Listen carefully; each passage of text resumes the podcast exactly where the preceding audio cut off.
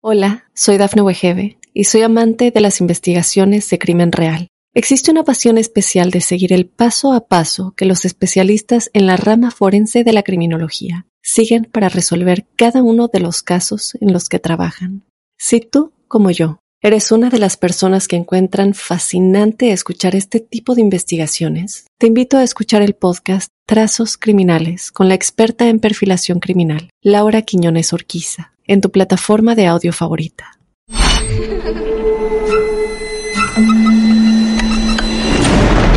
Los seres vacíos nos observan. Hasta hoy se registran muchos reportes de actividad paranormal en él.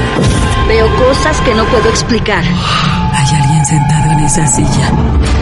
Está aquí.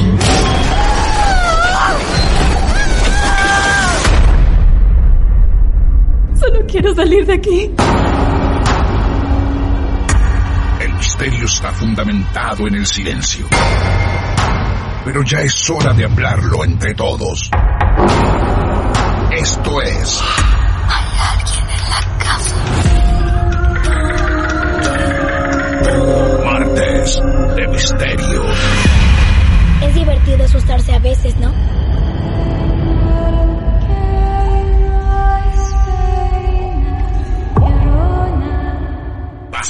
En hechos reales.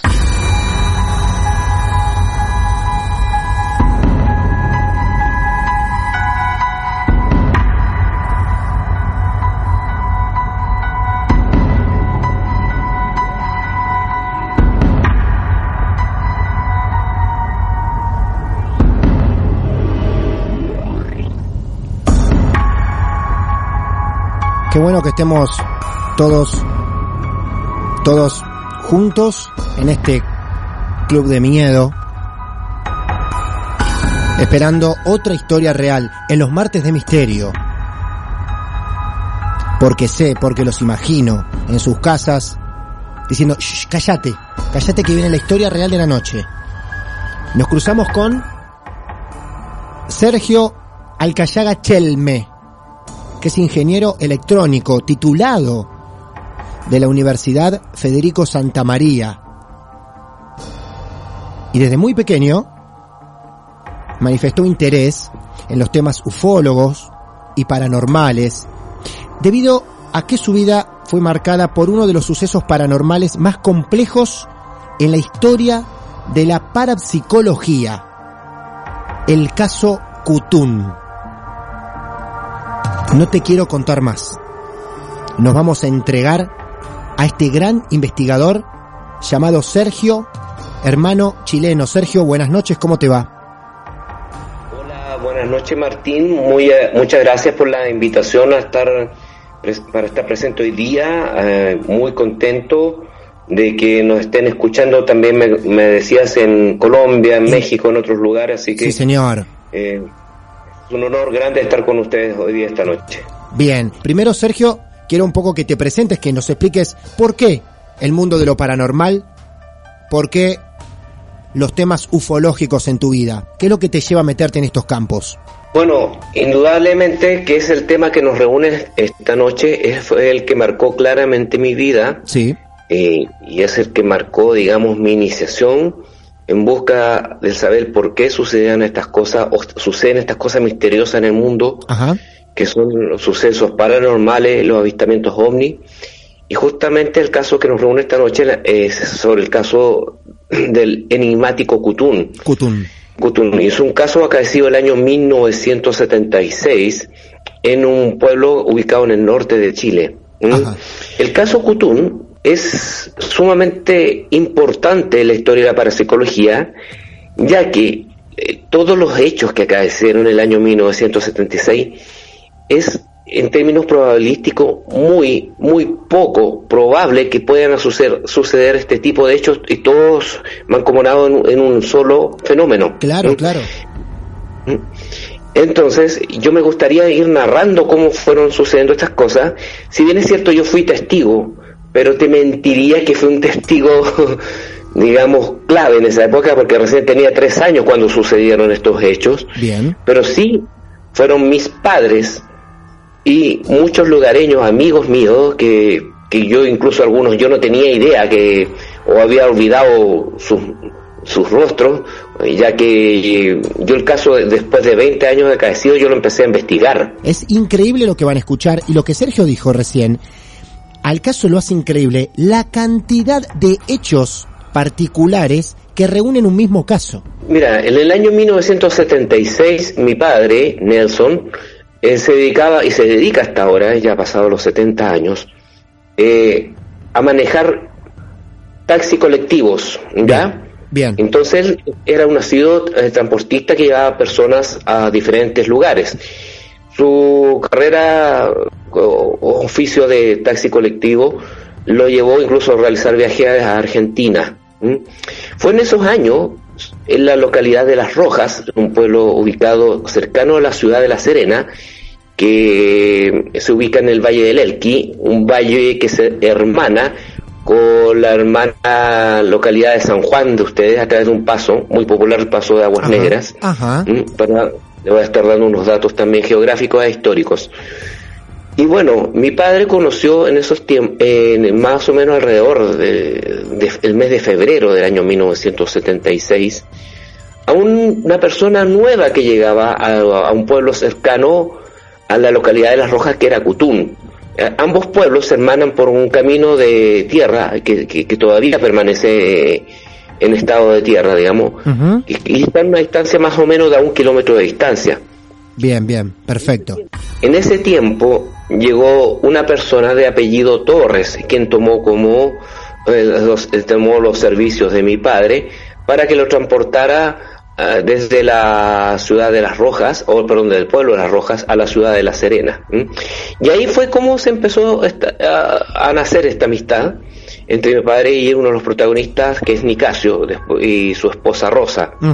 Pasado un tiempo, de más o menos dos o tres meses, Nicasio le comenta a mi padre que en la casa donde él eh, había arrendado ahí en la localidad de Cutún, estaban acaeciendo sucesos muy extraños, como eran ruidos, eran golpes eh, sobre el techo, piedras que caían eh, a través de las ventanas y a través del techo. Lo extraño de, esto, que todos estos fenómenos que narraba Nicasio, eran que las piedras atravesaban los, el techo y los, los, cristales sin quebrar los cristales o sin aparentemente dañar la estructura del techo de la, de la casa de Nicasio. Increíble. Era una especie de materialización que ocurría. Mm, Nicasio, yo lo quiero mirar su historia a través de la, la perspectiva de la familia Orrego, que fueron eh, vecinos de, de, Nicasio y su familia, y fueron ellos los que, las personas que entrevisté 20 años después y que me aportaron gran parte de la, eh, me aportaron gran parte de la investigación que yo realicé. Y la familia Orrego, cuando la, entrevisté, me, eh, me llamó mucho la atención que, si bien es cierto, eran personas relativamente humildes, pero con un nivel cultural bastante amplio.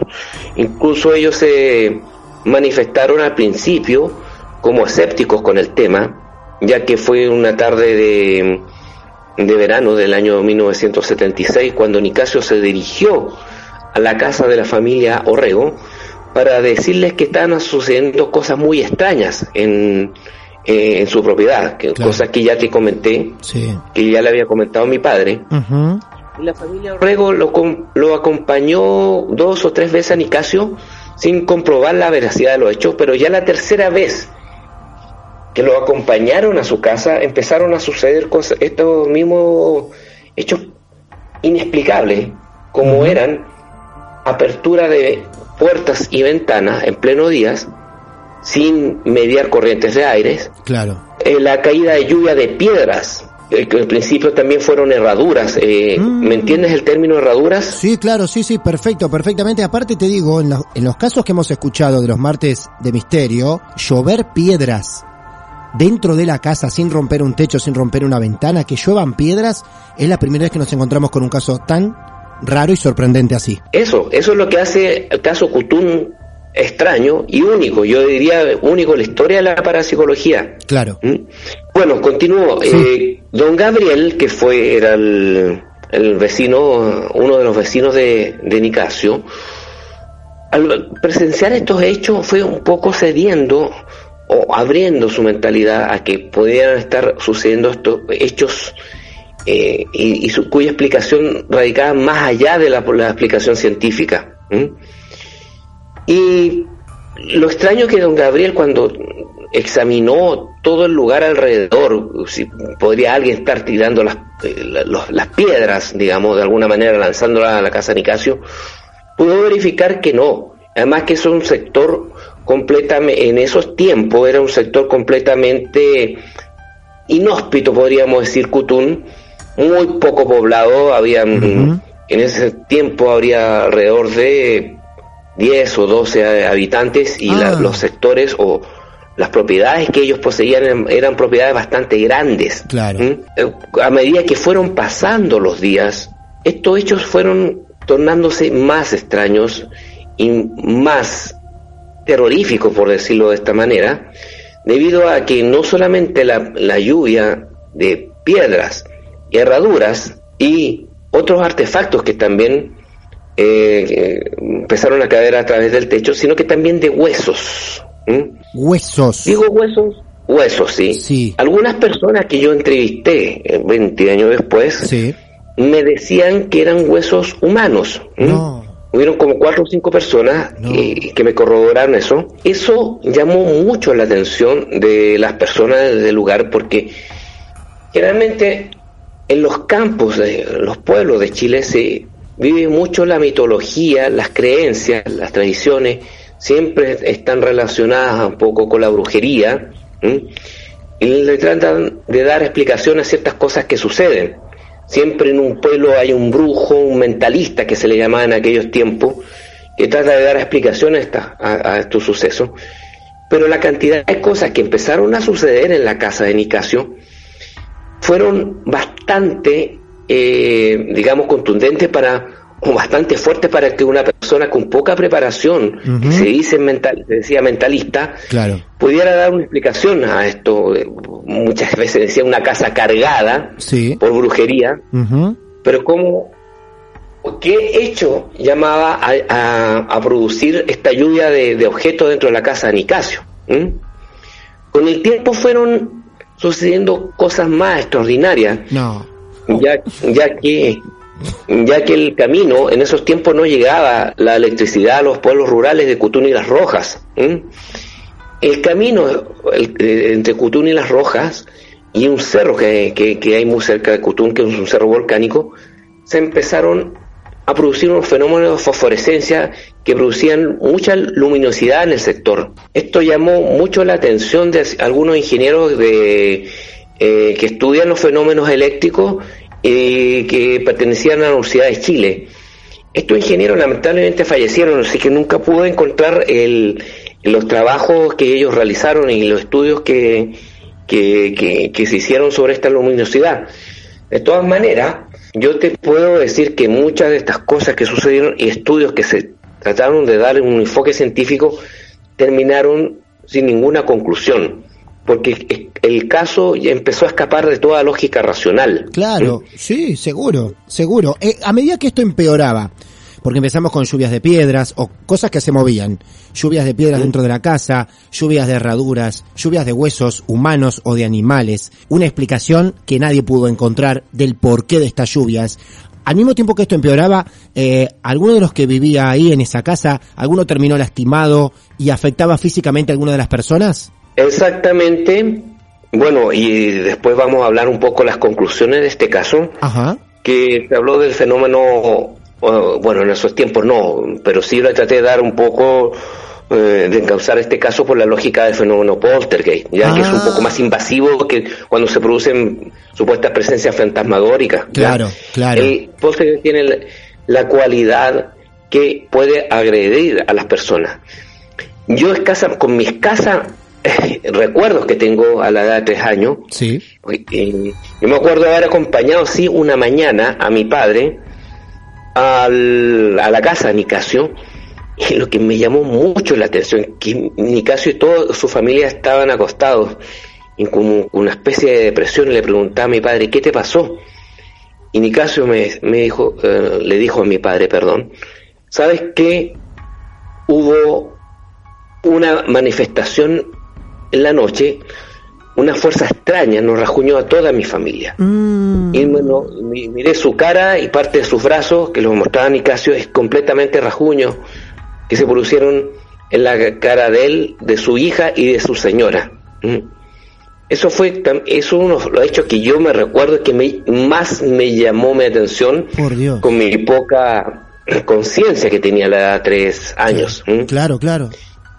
El caso también llegó a oídos de los periodistas que empezaron a cubrirlo mucho eh, de- debido a, a la- a lo extraordinario de los fenómenos que y- y sobre todo el tema de la luminosidad llamaba mucho la atención de, la, de las personas, ah, de la prensa también de aquella época. Claro, qué fuerte. Poltergeist en Cutún. Esto nos está contando Sergio Alcayaga Chelme, gran investigador paranormal en Chile, en este gran caso Cutún. Con el tiempo se empezó a visualizar presencia fantasmagórica. No fue una cosa que se hubieran varias entidades visto, sin embargo, en ciertas horas del día se producía la aparición de un personaje sumamente extraño. Aparecía alrededor del, del mediodía vestida con un poncho muy abrigado y con ro- con ropa, muy abrigada y de negro, que el negro tú sabes que absorbe más el calor, en- sobre todo en la época de claro, verano. Sí, claro, claro. Y siempre se aparecía por la casa de Nicasio preguntando por él. Pero co- como era extraño porque nunca, como Ni- Nicasio trabajaba, como Nicasio trabajaba, nunca al mediodía se encontraba, pero esta presencia insistía en presentarse al mediodía preguntando por Nicasio, incitándolo Sí. a, a un encuentro con él a cinco minutos para las 12 de la noche en un cerro muy cercano a su casa, que estará a tres o cuatro kilómetros a la, cercano a la casa de, de Nicasio y donde sucedían todos estos hechos.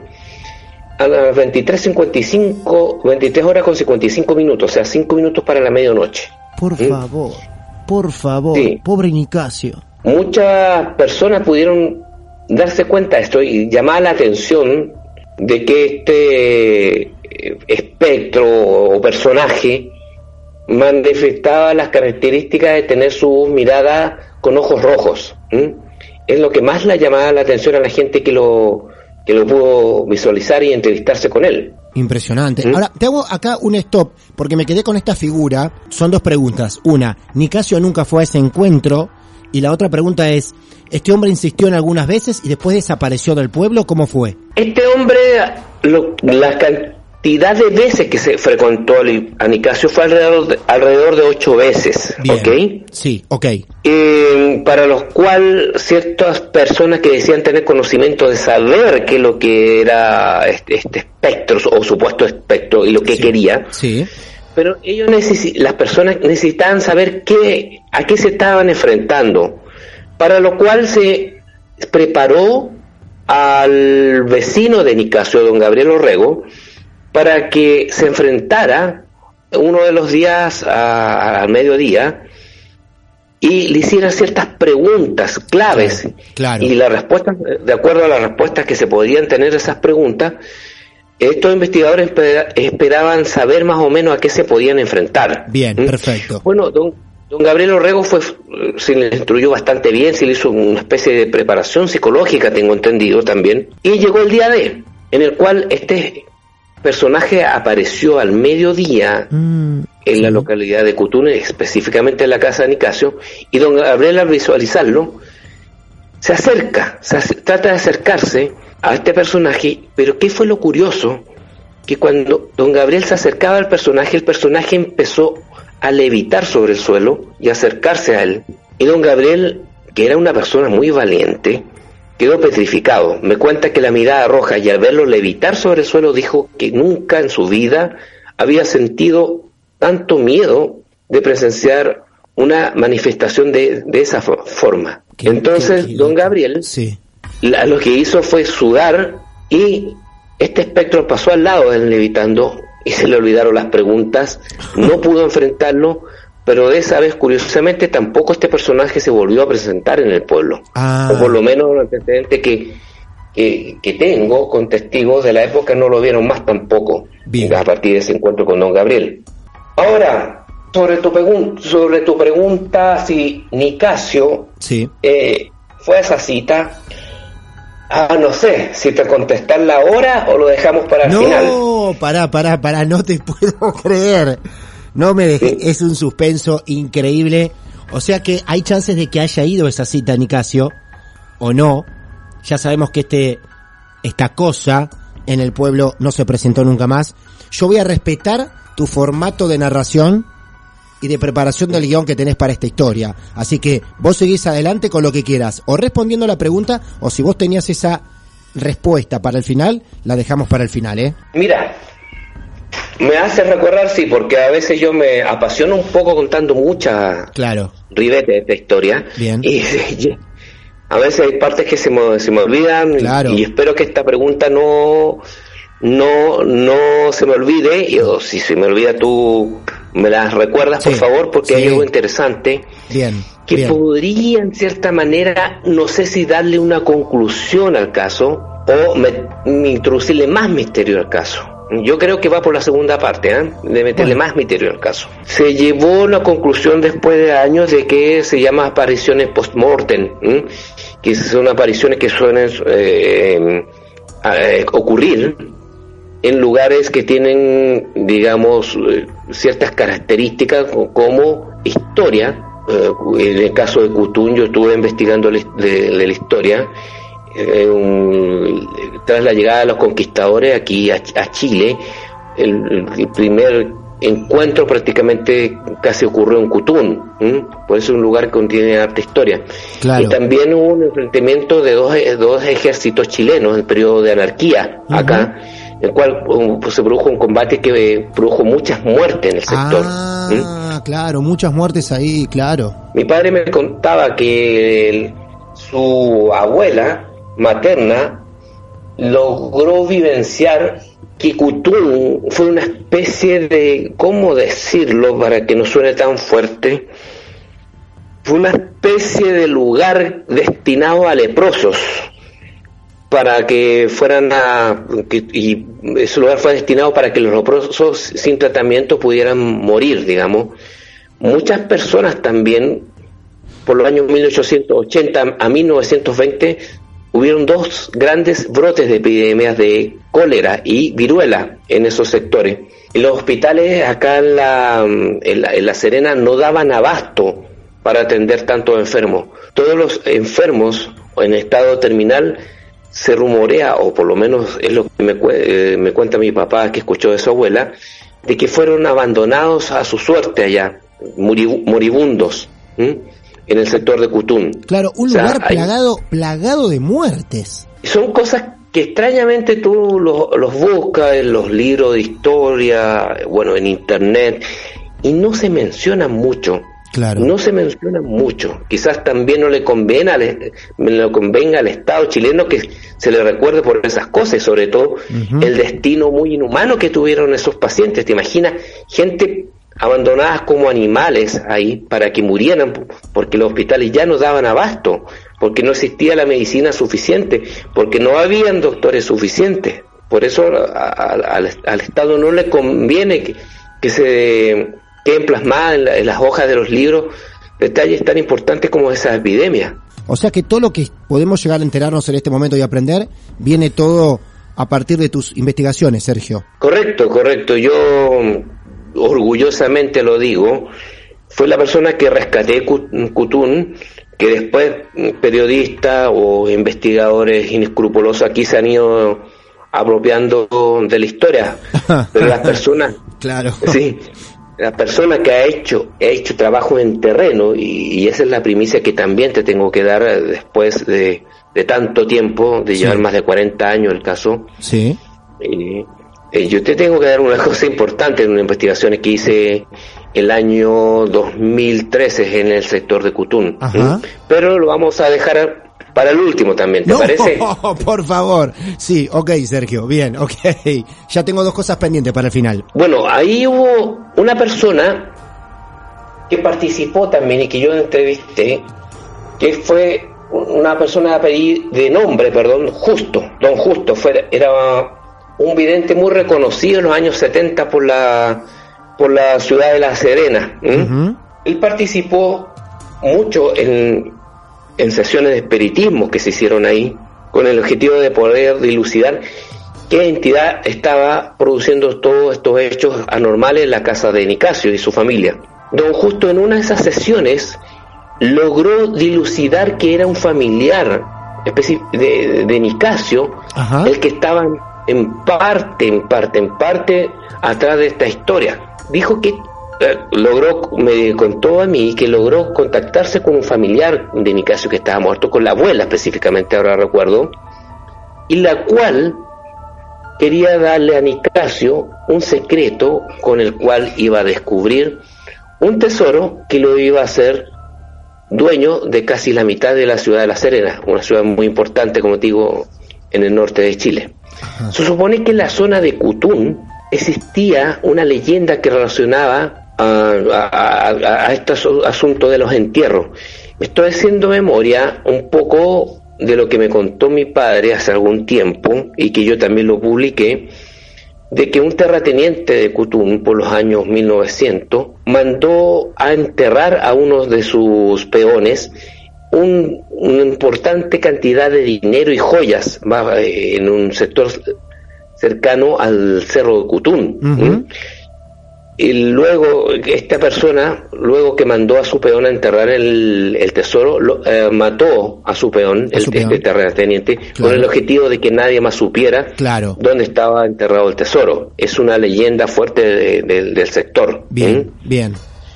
Entonces, el- la, la idea de que había un tesoro escondido ahí y el cual estaba destinado a Nicasio, estamos hablando ya un poco de mitología y leyenda acá, se hizo popular eh, ahí en, el- en el- en la localidad de Cutún y en la prensa, que empezó a hablarse de los tesoros. De hecho, una vez Nicasio hizo un experimento que un- una de estas personas que decía llamarse parapsicólogo le dejó una vela de cera en forma redonda. Y Nicasio, una vez que dejó esa vela toda la noche, pero no la dejó prendida, la dejó como en agua, Sí. al otro día al levantarse y verla, había un mapa eh, dibujado en esa vela. No, no puede ser. No. Qué increíble. Sí. Qué Y increíble. Nicasio lo, lo transcribió a un papel. Y de hecho el mapa fue publicado por prensa, yo también lo tengo publicado ese, eh, ese mapa. Y narra, un- es un mapa así muy críptico, muy difícil de entender. Sí. Pero al parecer na- ese mapa de alguna u otra manera señalaba un sector importante que se dice que podría haber realmente señalado un tesoro escondido en el sector. Y eso fue otra cosa importante que pude averiguar en esta historia, de que había- estamos hablando de un tesoro escondido.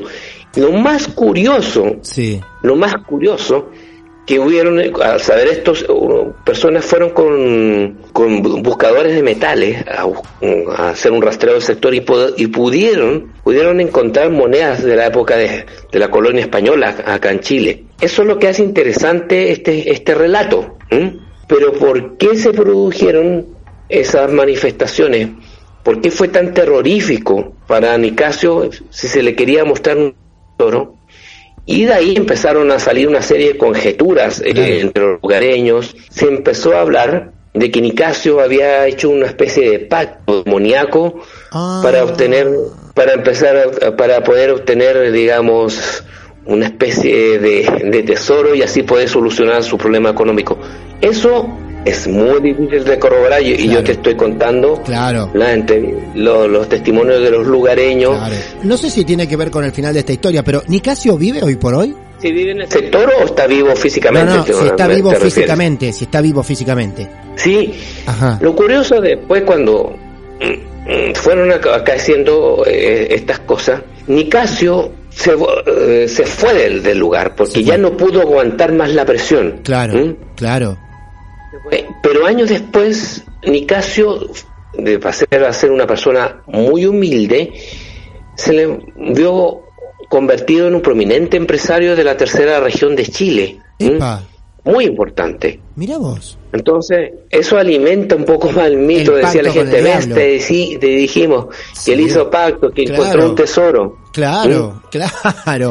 Qué increíble esta historia. Estamos pasando por, aparte de, de historia, eh, estamos pasando por, por todos los campos posibles. Ustedes recuerdan que venimos de cosas que se empezaron a mover, de lluvias, de piedras, de herraduras, de huesos humanos o de animales, de poltergeist porque la familia fue agredida, de un personaje extraño, figura o lo que sea, presencia paranormal o de carne y hueso que se presentaba para juntarse una noche, una reunión en un cerro con Nicasio de tantas muertes, de un pacto con el diablo. Es interminable esto, Sergio. ¿eh? Volvamos a la historia. ¿Les parece? Sí, tengo una consulta, Sergio. A ver, a esta historia, ¿todavía qué le falta contar? En realidad son, eh, son muchas cosas. Yo no sé cuánto tiempo nos queda para, tratar de resumir. Para, para, ¿A esta historia le queda mucho más? Sí. No, entonces vamos a hacer, vamos a hacer lo siguiente. Hasta acá escuchaste la historia de Nicasio, la historia de Kutum, todo lo que reunió este caso tremendo pero esta persona que está al aire, Sergio, yo te lo presenté como un gran investigador paranormal. Falta contar la segunda parte, toda la investigación, con Sergio presente en el lugar, con equipos, con todas las deducciones que puede sacar y los resultados que arroja esa investigación, y aparte algunas cosas pendientes que nos guardamos para el final de esta historia, sobre la posible reunión de Nicasio, con esta presencia en ese cerro, y algunas cositas más que guardó Sergio para el final. O sea que nos comprometemos a que esto tenga una segunda parte. Me parece muy bien, yo muy agradecido. Eh, en realidad es difícil, muy difícil para mí haber entregado todo el caso hoy en día, porque traté de comprimirlo al máximo. Claro, ¿no? Eh, dado los ribetes del caso. Sí. en realidad fue difícil. Es, pero es, es, es demasiada información que hay para un mismo caso. Se los presentamos y esto, lógicamente, por la duración y la cantidad de datos y de estudios que, que arrojó el caso Kutum, merece una segunda parte. Un abrazo, muchas gracias. Ahí estaba entonces. Les dije, era un gran investigador, es un gran investigador chileno. Se llama Sergio Alcayaga Chelme. Esto va a tener una segunda parte, así que los invitamos, ¿eh? No se duerman demasiado viene en formato podcast. Martes de Misterio. Está aquí.